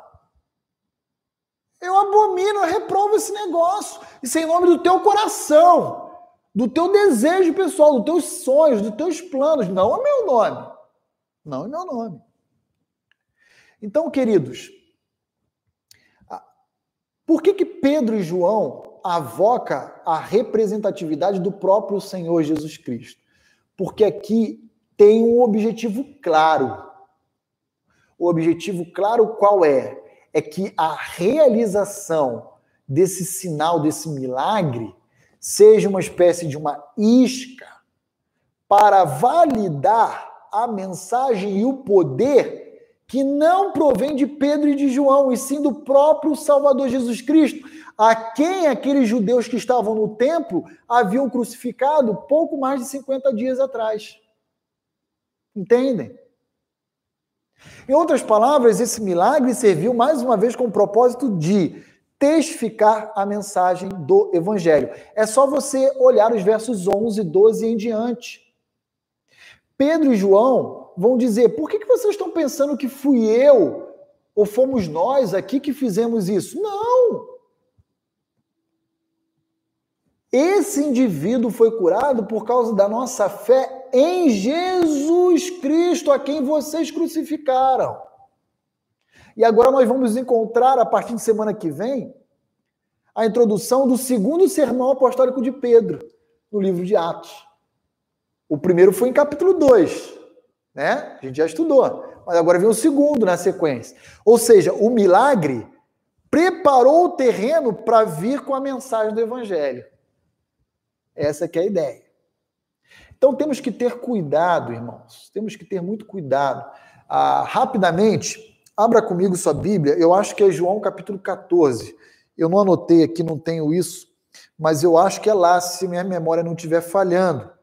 Ah, por que, que nós oramos em nome de Jesus? Deixa eu ver se é João 14. É, João 14, 14. Olha lá, João 14, 14, acertei.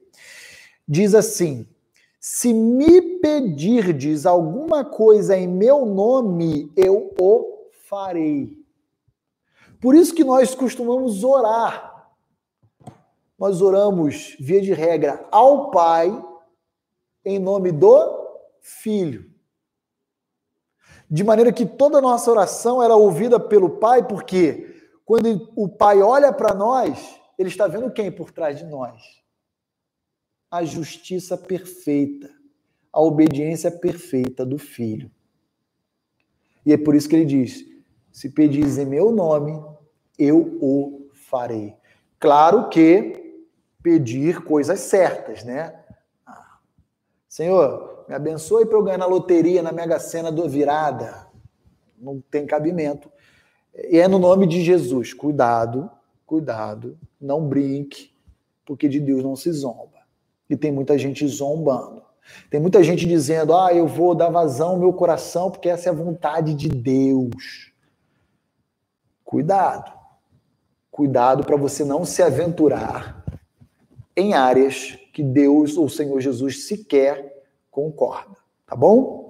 Vamos para o final do capítulo do, do, da passagem de hoje, versos 9 a 10. Na verdade, eu peguei no finalzinho do 8 e vamos até o 10.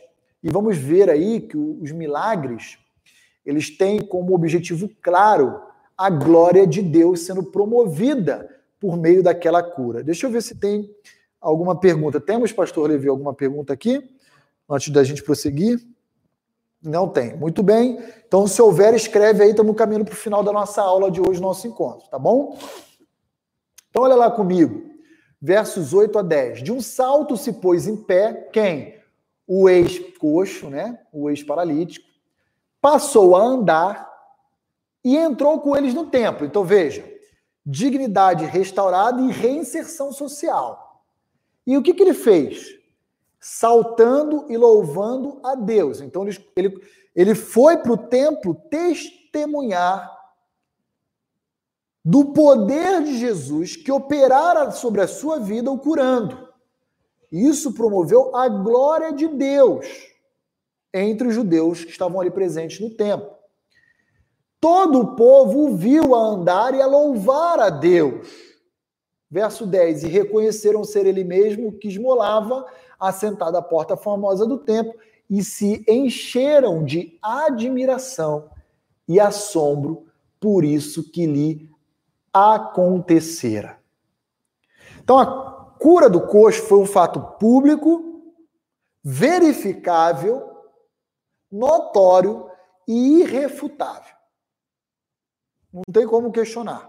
Aquele homem tinha mais de 40 anos, que era mendicante, paralítico, todos já o conheciam. Ok? E essa cura foi um testemunho inquestionável da autoridade e do poder de Cristo sobre a doença, sobre as enfermidades, e isso vai viabilizar, então, a partir de semana que vem, um segundo sermão que Pedro vai nos ensinar. Agora, por que, que os sinais e prodígios por que, que os sinais e prodígios são características também da igreja primitiva? Porque Isaías, capítulo 35, versos 5 e 6, apontava para uma nova era que estava por vir pela frente, dentro da nação de Israel. Que era, era essa? era a famosa era messiânica. Ok? Então, abra lá comigo Isaías 35. Vamos ler os versos 5 e 6 para a gente entender e concluir a aula de hoje.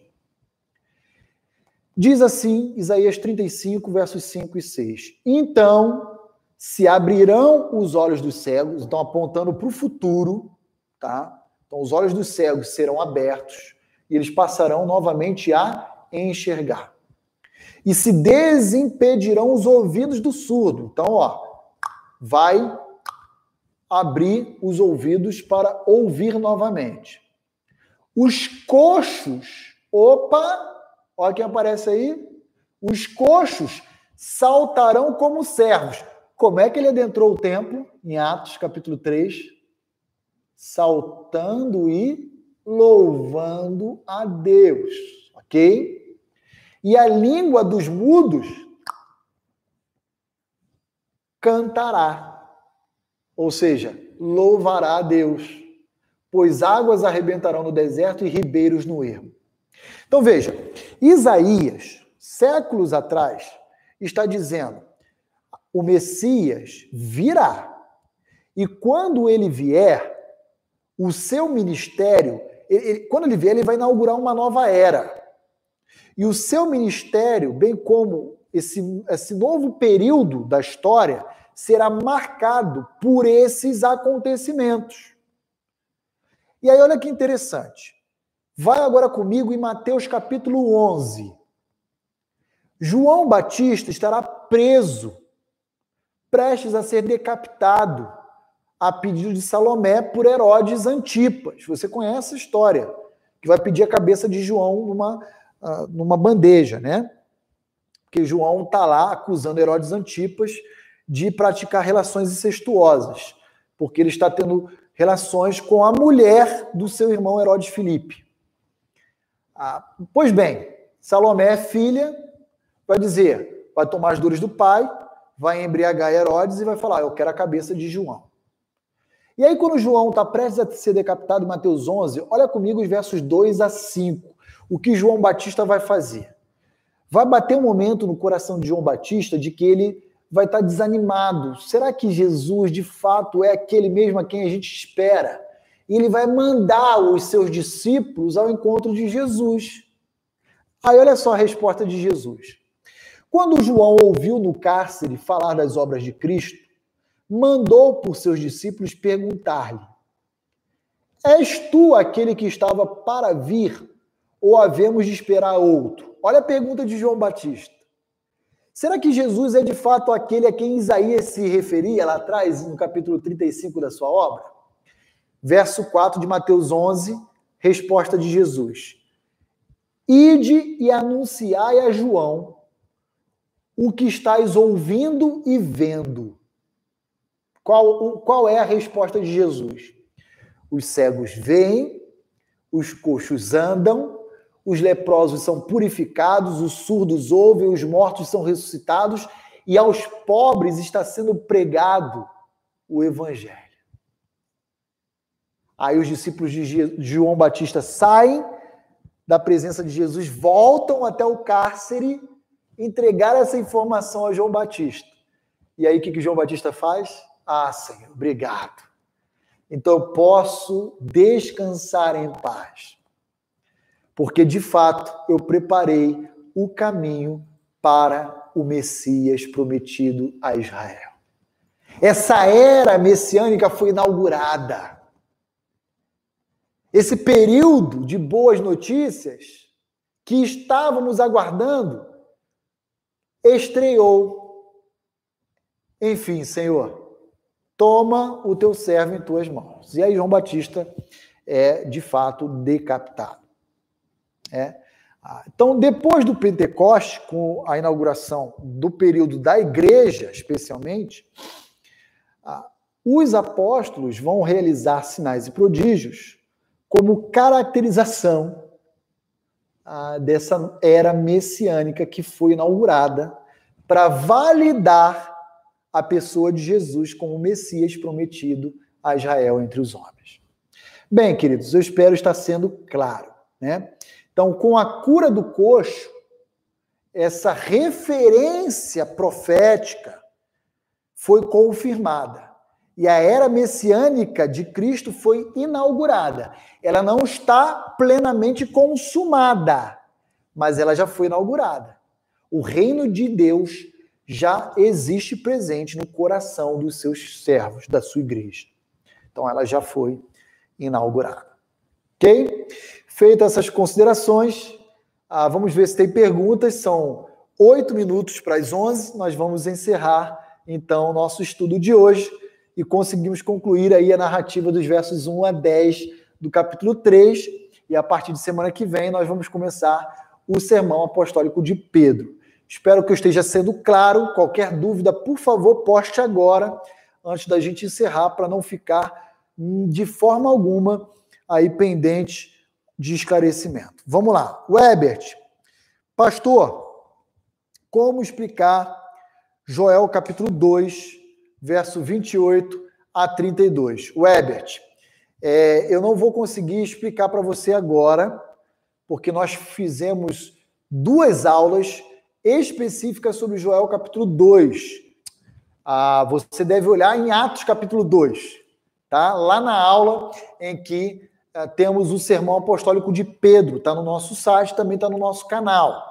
Aliás, se alguém estiver nos assistindo e ainda não se inscreveu no nosso canal, se inscreva no nosso canal, tá bom? Porque isso é importante para nós termos cada vez mais pessoas inscritas e facilitar como igreja a nossa transmissão também, tá bom? Então, Herbert, eu vou ficar te devendo, porque há várias interpretações à luz de Joel, mas como eu dei uma aula, duas, na verdade, inteiras sobre esse capítulo, eu vou pedir que você é, assista a essas aulas e depois, então, no privado, você pode me escrever, me ligar, porque aí eu posso contribuir com as explicações ali presentes nela. Porque senão, Ebert, é, é, a explicação é muito, muito extensa. Aí eu, eu vou extrapolar o horário. peço a sua compreensão nesse aspecto, tá bom? Então vou ficar te devendo essa sua resposta. Gilvan, do Rio de Janeiro. Jesus menciona que outros fariam sinais maiores do que ele. É verdade, Gilvan, é verdade. Ah, Jesus diz, inclusive eu citei isso numa aula passada também. E de fato, os apóstolos vão fazer sinais maiores, maiores ah, do que o que Jesus fez. Ah, por quê? Veja, ah, em Atos, nós vamos encontrar, por exemplo, que os aventais de Pedro, a sombra de Paulo, os lenços desses apóstolos, eh, por si só, são capazes de curar indivíduos e expulsar demônios. Isso Jesus não fez. Então, se nós olharmos, o período de realizações de Jesus foi muito curto, né? Foram apenas três anos. Dos apóstolos, muito mais. Então, os apóstolos tiveram a oportunidade de fazer muito mais coisas em maiores proporções do que Jesus de fato fez, Gilvan. A questão é que Jesus não veio com o propósito de fazer tudo. Jesus veio com o propósito apenas de manifestar que ele era o cumprimento das profecias veterotestamentárias. E, e tanto uma coisa quanto outra era verdade. Jesus disse que outros fariam coisas maiores e os apóstolos no livro de Atos fizeram de fato. Tá bom? Como essa própria questão dos aventais e lenços, né? É, eu acho que está em Atos 19. Acho que é Atos 19. Deixa eu ver aqui. Atos 19. Eu não lembro agora, pode estar falhando a minha memória já também.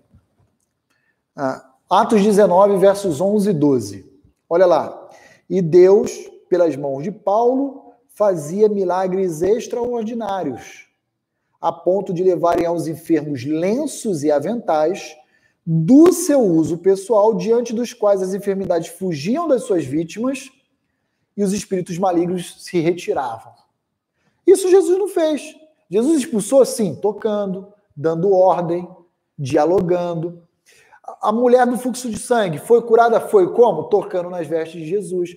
Mas aqui a gente está falando de pessoas que pegavam os utensílios pessoais de Paulo, levavam a outros e esses outros eram curados. Coisas maiores ainda que Jesus fez, tá bom? Espero ter contribuído na compreensão dessa passagem, Gilvan. Aline, Deus muda seus planos por causa da minha oração? Aline, Deus não muda os planos que ele já estabeleceu desde a eternidade passada e que vem se realizando ao longo da história. Quem muda somos nós. O problema é que essa verdade ela não está muito clara na mente de muitos cristãos que oram a Deus com dois pressupostos. Um, ou Deus não tem um plano a meu respeito. Dois, ou eu tenho um plano, mesmo reconhecendo que Deus tem outro, mas que é melhor do que o de Deus. E aí a gente começa a orar a Deus no intuito de querer mudar o plano e o coração de Deus. Deus não muda os seus decretos. Deus é infinitamente sábio e ele sabe exatamente o que é melhor para cada um de nós. Tá bom? Exemplo: Paulo, 2 Coríntios 12, pediu a Deus por três vezes que afastasse o espinho da sua carne. Paulo mudou a vontade de Deus? Não. Deus simplesmente disse: A minha graça te basta. Tá bom? E há muitos outros textos. Então, por que, que nós devemos orar se Deus já tem um propósito claramente estabelecido para a vida de cada um de nós? desde quando iremos nascer, ser concebidos até a nossa morte. Nós devemos orar, porque nós desconhecemos quais são os propósitos de Deus para a nossa vida. Então, ao orarmos, Aline, nossa, nosso coração, a nossa mente, ela é gradativamente transformada a aceitar a vontade de Deus se ela for contrária ao nosso desejo pessoal. Esse relacionamento com Deus nos ajuda a, a vivermos de uma forma mais digna, mais aprovada diante dele. Então, tem várias funções a nossa oração, vários papéis, mas mudar Deus não, porque Deus tem um atributo chamado imutabilidade. E pelo fato de Deus não mudar, é que, por exemplo, nós não perdemos a nossa salvação. Porque se ele nos deu, ele não tira de nós, ele não volta atrás. Né? Deus não é homem para que minta, nem filho do homem para que se arrependa. Né? Tem vários textos bíblicos, inúmeros em Hebreus, que também vai apontar para essa verdade. Ok, queridos? Mais alguma contribuição, pastor Levi? Dúvida? Bem, eu sei que nada é a melhor ou substitui a aula presencial tá? Especialmente para aqueles que fizeram suas considerações aí.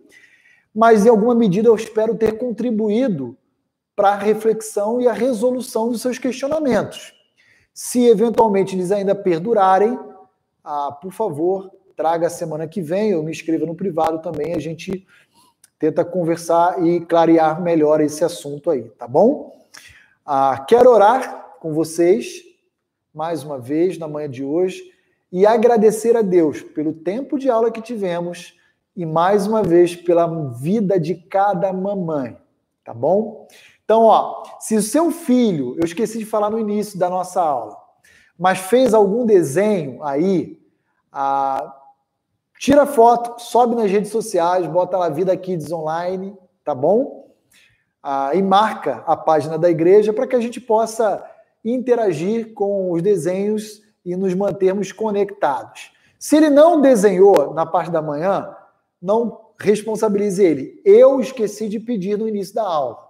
Mas, à noite, na reflexão bíblica, peça para ele fazer um desenho, né? Bem bonito, com a mamãe. Ah, se ele já souber escrever, peça para escrever: Mamãe, eu te amo, louvado seja Deus pela sua vida. Se o seu filho já é pré-adolescente, vou dar um desafio diferente, hein? Para quem é pré-adolescente. Ah, não apenas desenhe, é, mas faça uma poesia para sua mãe, né? Peça para ele escrever. Ah, pastor, agora você me colocou numa enrascada. Não, escreve o que está presente no seu coração para a mamãe.